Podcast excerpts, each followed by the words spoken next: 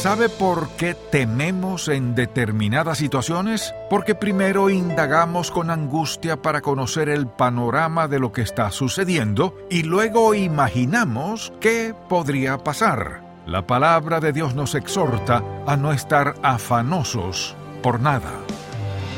Bienvenido a En Contacto, el Ministerio de Enseñanza Bíblica del Dr. Charles Stanley. Quizás tenga ansiedad en cuanto a poder cumplir con sus compromisos o a quedarse solo o a contraer una enfermedad incurable. Todas estas son preocupaciones legítimas, pero hoy el Dr. Stanley nos recuerda que no deben ser motivo para que los seguidores de Cristo tengan ansiedad. Escuchemos la segunda parte del mensaje, la mina terrestre del temor.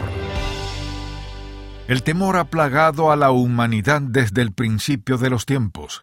Y bien, lo que quisiera hacer en este mensaje es que veamos un pasaje bíblico clave que para mí ha sido el ancla ante el temor. Así que le invito a acompañarme a Isaías capítulo 41. Leamos desde el versículo 8. Pero tú, Israel, siervo mío eres, tú, Jacob, a quien yo escogí, descendencia de Abraham, mi amigo. Porque te tomé de los confines de la tierra y de tierras lejanas te llamé, y te dije, mi siervo eres tú, te escogí y no te deseché. No temas, porque yo estoy contigo.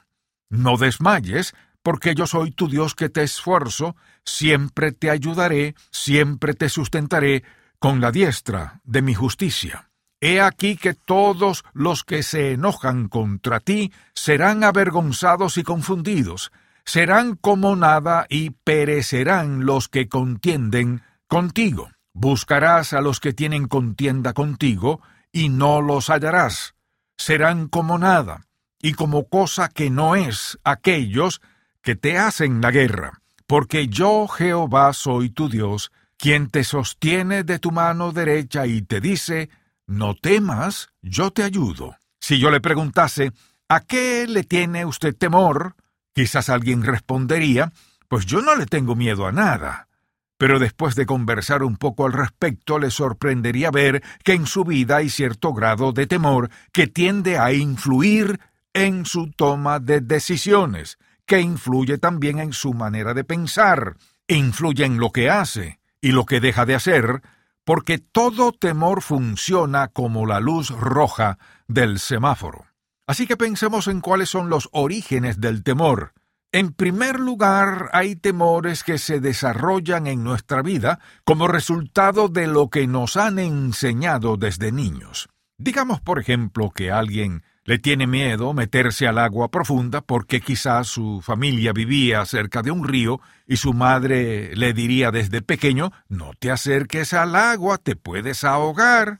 Desde pequeños escuchamos toda clase de advertencias. No juegues en la calle, te pueden matar. No comas mucho de eso, te vas a enfermar. Todo eso puede ir infundiendo temor desde la infancia. Lo que sucede es que nuestras mentes son programadas desde muy temprana edad, a veces como resultado de algo que nos dijeron en la infancia. Por ejemplo, un padre que diga nunca llegarás a hacer nada. ¿Qué pasa? Eso se grabará en la mente de ese niño y ese niño vivirá con temor al fracaso. Es impresionante cómo los padres pueden programar toda clase de temores en la vida de sus hijos. Quizás todos lo hemos experimentado en algún momento u otro. Luego está el aspecto de la imaginación. Esa es otra fuente de temor. Cosas que nos imaginamos es lo que llamo temor de sombras. No son reales, pero a pesar de ser solo una sombra, ya que no es cierto, tiene el mismo efecto que tiene el temor. Y mire, una persona que tenga buena imaginación es impresionante lo que puede lograr en la vida, pero si esa imaginación no es pura, tendrá un efecto negativo. A veces muchos temores son efectos de la imaginación. Otra fuente de temor es la ignorancia. Por ejemplo, pienso en que algunos creyentes que temen haber cometido el pecado imperdonable. Pero una persona salva no puede cometer el pecado imperdonable por la sencilla razón de que Jesucristo murió en la cruz y expió todos nuestros pecados. Entonces, si una persona es ignorante de la verdad, pensará he cometido el pecado imperdonable. Muchas personas al hablar del pecado imperdonable se refieren a un pecado como el adulterio o el suicidio. ¿Acaso Dios perdonará esos pecados? Sí los perdonará. Todo pecado es perdonable cuando acudimos a Dios mediante nuestra fe en Cristo Jesús y le pedimos que perdone nuestros pecados. Si nos arrepentimos, Él nos perdona. Pero si ignoramos la verdad de la palabra de Dios, eso creará temor. Por ejemplo, hay creyentes que dicen, no creo en la seguridad eterna, puedes ser salvo hoy, pero mañana puedes perder la salvación. Si alguien tiene esa creencia, entonces vivirá en temor. Pero no hay ningún pecado que Dios no pueda perdonar. Así que a menudo la ignorancia, especialmente en cuanto a aspectos espirituales, puede causar que sintamos temor. Otra fuente de temor es la duda. Si dudamos de las promesas de Dios, tendremos razón para sentir temor. Por ejemplo, el apóstol Pablo afirma, Dios suplirá todo lo que os falta conforme a sus riquezas en gloria en Cristo Jesús, Filipenses 4:19. Pero si dudamos de esa promesa, entonces sentiremos temor de tener necesidad. Así hay muchas otras promesas en la palabra de Dios. Pero si dudamos las promesas que necesitamos para vivir consagradamente, tendremos una razón para vivir en temor. ¿Qué tal si Dios no suple esta o aquella necesidad? ¿Qué tal si Dios no contesta mi oración? Así que el temor puede venir de cualquier parte. A veces el origen puede ser el fijarse expectativas imposibles de alcanzar. Por ejemplo, si yo le dijese, quiero que usted aprenda a tocar el violín en tres semanas. Imagínese, sería realmente imposible. Tomaría un milagro de Dios. Pero la gente se fija a expectativas y metas que son imposibles y luego ¿qué sucede? Las fijan tan alto y anuncian a todo el mundo lo que piensan lograr, entonces en lo que comienzan a ver que será difícil de alcanzar, empiezan a sentir temor a las críticas, temor a la vergüenza, temor al fracaso y todo lo demás. Así que debemos fijarnos pautas y metas conforme a la voluntad de Dios, no expectativas imposibles de alcanzar. El temor nos defraudará, provocará carencias, podrá devastarnos, no deseamos tener temor que nos impida disfrutar de lo que Dios nos ha dado en la vida y poder gozar de todo lo que Él quiera lograr y ser lo que Dios ha querido hacer con nosotros. No queremos permitir que el temor nos atrofie, porque eso hace el temor, atrofia. Mire, al mirar las consecuencias desearemos confrontarlas antes de que nos destruyan. Así que pensemos en algunas de ellas y en cómo operan en cualquier persona. Afecta tanto a niños como a adultos y trae consecuencias que pueden durar toda una vida. Piense en lo siguiente. Imagínese vivir toda la vida y ahora pensar, oh Señor, ¿por qué nadie me habló de eso antes y no hasta ahora? Al examinar mi propia vida, me doy cuenta de cuánto temor he tenido. Mire, he sido creyente desde los doce años, así que llevo muchos años siendo cristiano. ¿Cuál cree usted que ha sido el temor que más he confrontado en mi vida? Es algo que seguramente usted no pensaría. ¿Sabe qué es lo que había temido durante muchos años? Y fue un temor que tomó muchos años en superar. Mi temor era no tener el sermón listo para predicarlo el domingo.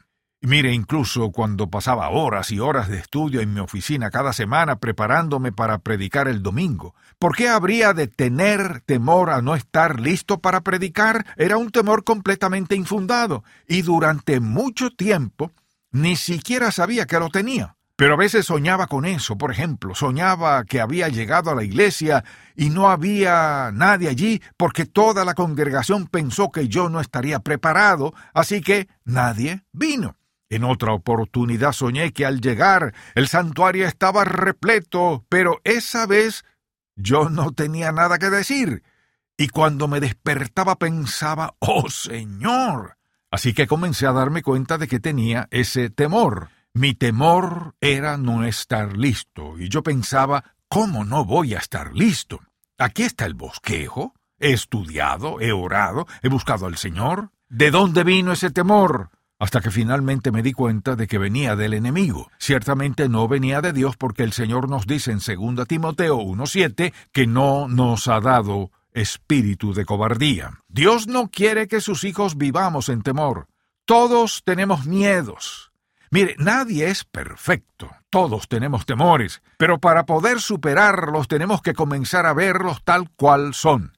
Debemos identificarlos y estar dispuestos a hacerles frente. Si usted está dispuesto a identificar cuál es su temor y puede hacerle frente, entonces podrá superarlo. También es necesario que identifiquemos cuáles son las consecuencias del temor en nuestras vidas. Vayamos a Isaías 41 por un momento.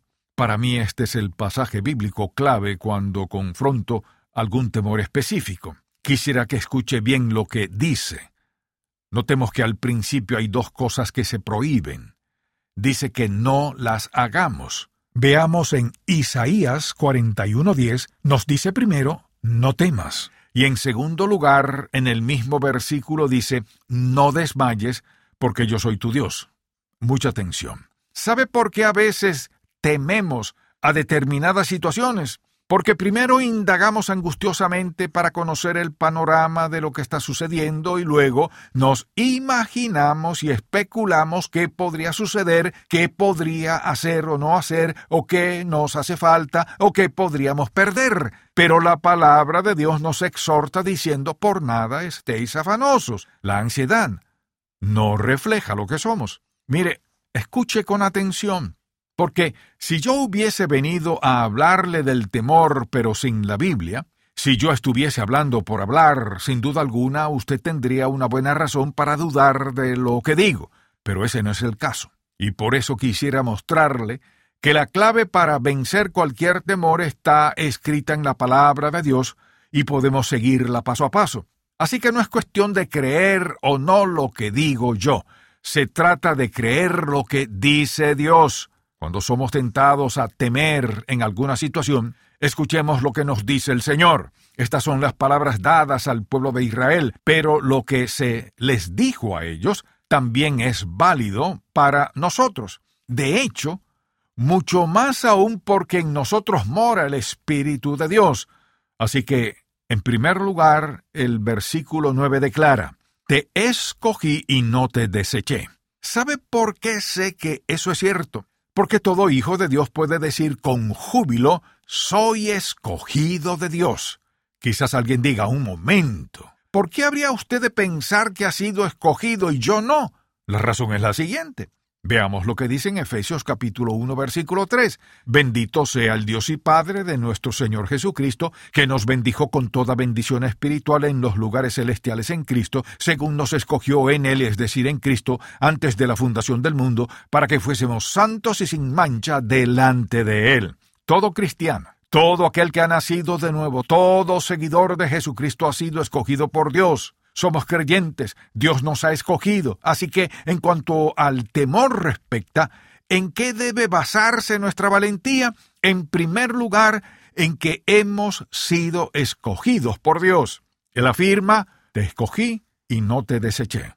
Segundo, en el versículo 10 el Señor nos asegura, yo estoy contigo. Dios está con nosotros. ¿Cuánto tiempo estará con nosotros? Su promesa en Hebreos 13:5 es, no te desampararé ni te dejaré, o sea que siempre estará con nosotros. Así que en primer lugar somos escogidos, en segundo lugar Dios nos dice, yo estoy contigo, y en tercer lugar nos dice en el versículo 10, yo soy tu Dios.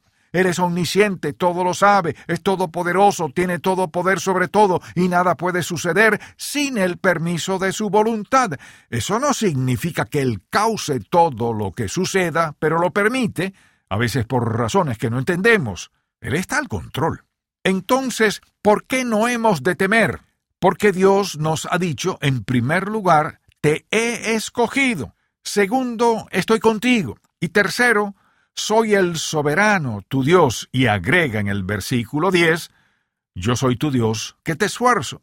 Y hay momentos en los que todos necesitamos fuerzas, a veces para creer en Él, a veces es fortaleza física para hacer lo que nos ha llamado a hacer, fortaleza para ser sustentados, fortaleza para perseverar en cualquier circunstancia.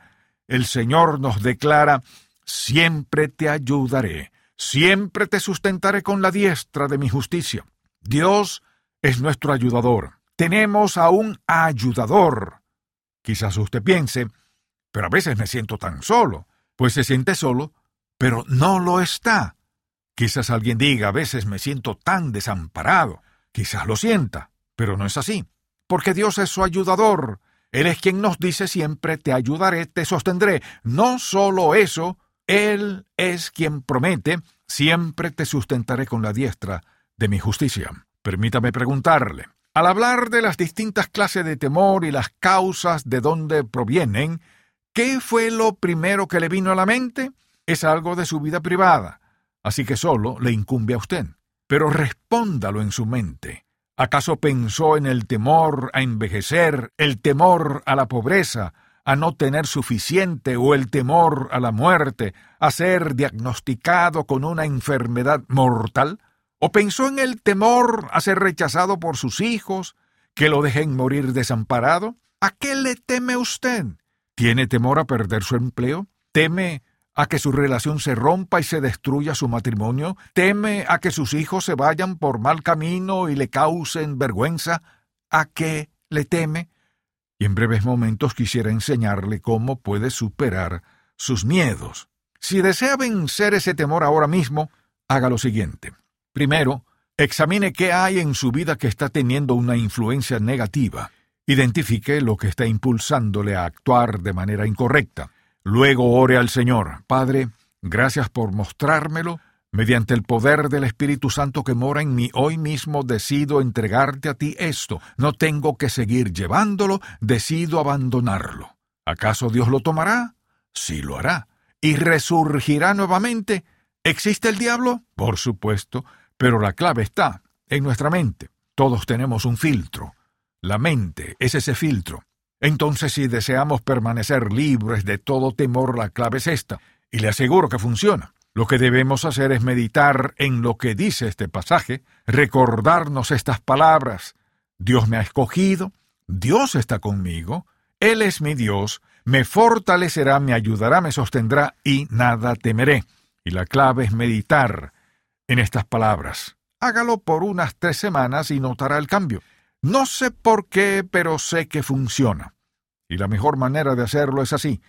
Cada noche antes de acostársele a este pasaje y dígale a Dios, Señor, graba esta verdad en mi subconsciente toda la noche mientras duermo. Señor, haz que esta verdad reprograme mi mente porque estoy cansado de vivir en temor. Ya no quiero vivir con ese temor. Quiero dormir recordando esta gran verdad. Me escogiste, soy tuyo, tú eres mi Dios. Tú me ayudarás, me fortalecerás, me sustentarás con la diestra de tu justicia y me ayudarás a superar cualquier situación. Así que, mucha atención. Medite en este pasaje. Léalo detenidamente cada noche, hágalo realidad en su vida. Piense en lo que le causa temor. Piense en lo que teme que pueda surgir en su vida. Medite en ese pasaje, que entre en su mente y en su subconsciente. Todos lo tenemos. Lo que sea que usted tenga en su mente justo antes de dormir tendrá un efecto impactante en su manera de pensar. Y le diré lo que sucederá al cabo de poco tiempo.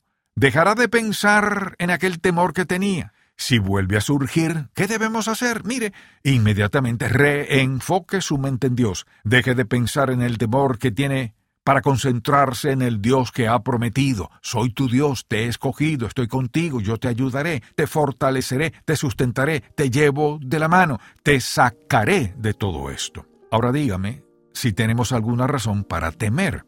Ese horrible y atormentador miedo ante cualquier cosa lo que acabo de decirle viene de la palabra de Dios.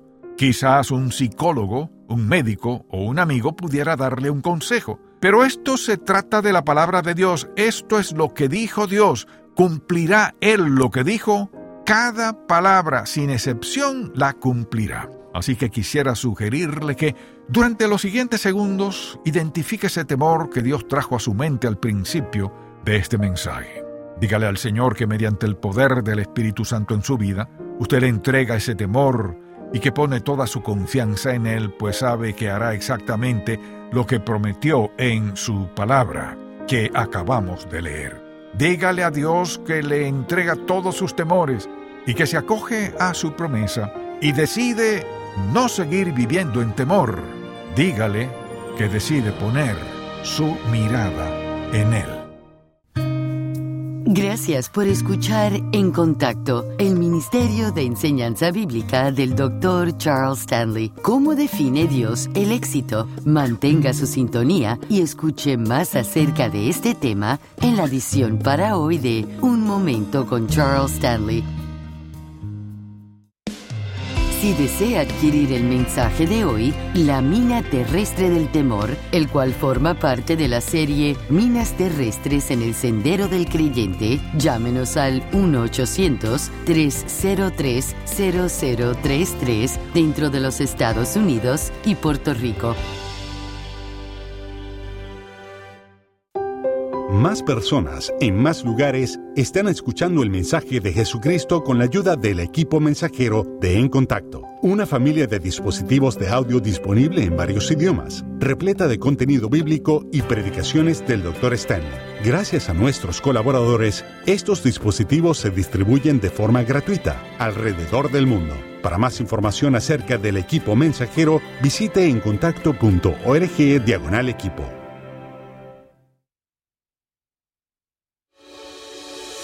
Del corazón del pastor es una carta de enseñanza bíblica con una audiencia de más de un millón de personas. Este recurso mensual del Dr. Charles Stanley es gratuito mediante una suscripción impresa o electrónica. Este mensaje le ayudará a fortalecer su andar con Cristo. Para recibir la carta mensual del corazón del pastor, llame al 1-800-303-0033 o visite en contacto.org diagonal DCP.